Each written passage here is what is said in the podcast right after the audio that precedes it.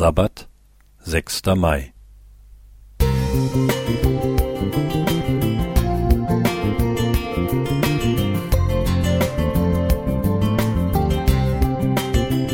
Ein kleiner Lichtblick für den Tag.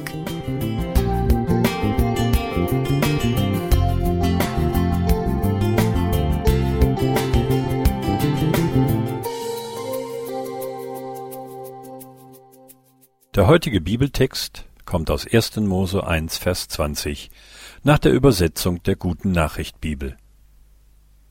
Dann sprach Gott, das Wasser soll von Leben wimmeln, und in der Luft sollen Vögel fliegen.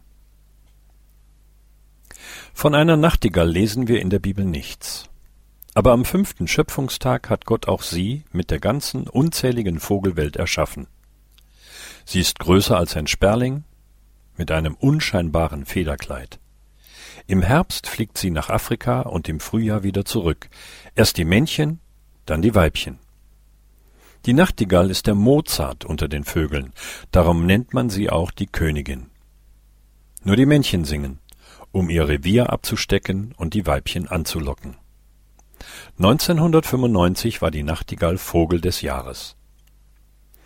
Ihr bevorzugter Lebensraum sind lichte Laub- und Mischwälder, aber auch Parks und Hecken. Je älter die Männchen werden, desto umfangreicher ist auch ihr Repertoire.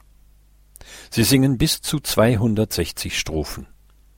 Berühmte Musiker wie Chopin, Vivaldi, Wagner und Beethoven haben sich von ihrem Gesang inspirieren lassen. Aber auch in Volksliedern wurden Teile ihres Gesangs übernommen. Welch einen musik- und schönheitsliebenden Schöpfergott haben wir doch, der das alles ersonnen und in seiner Schöpfung verwirklicht hat. Paul Gerhardt, er lebte von 1607 bis 1676, dichtet in der dritten Strophe seines Liedes Geh aus mein Herz und suche Freud Die hochbegabte Nachtigall ergötzt und füllt mit ihrem Schall Berg, Hügel, Tal und Felder. Sein Lied ist inzwischen fast 400 Jahre alt, aber es wird noch immer mit gleichem Empfinden und gleicher Begeisterung gesungen. In der elften Strophe schaut Paul Gerhardt voraus. O wär ich da, o stünd ich schon, du reicher Gott, vor deinem Thron und trüge meine Palmen, so wollt ich nach der Engel Weiß erhören deines Namens Preis mit tausend schönen Psalmen. Auch wir halten mit großer Sehnsucht nach Gottes neuer Welt Ausschau, in der wir mit den Engeln und Nachtigallen, auch Luther, die Wittenbergisch Nachtigall, wird dabei sein, Gott loben und preisen. Selbst der unmusikalischste wird dann in den herrlichsten Melodien mitjubeln können.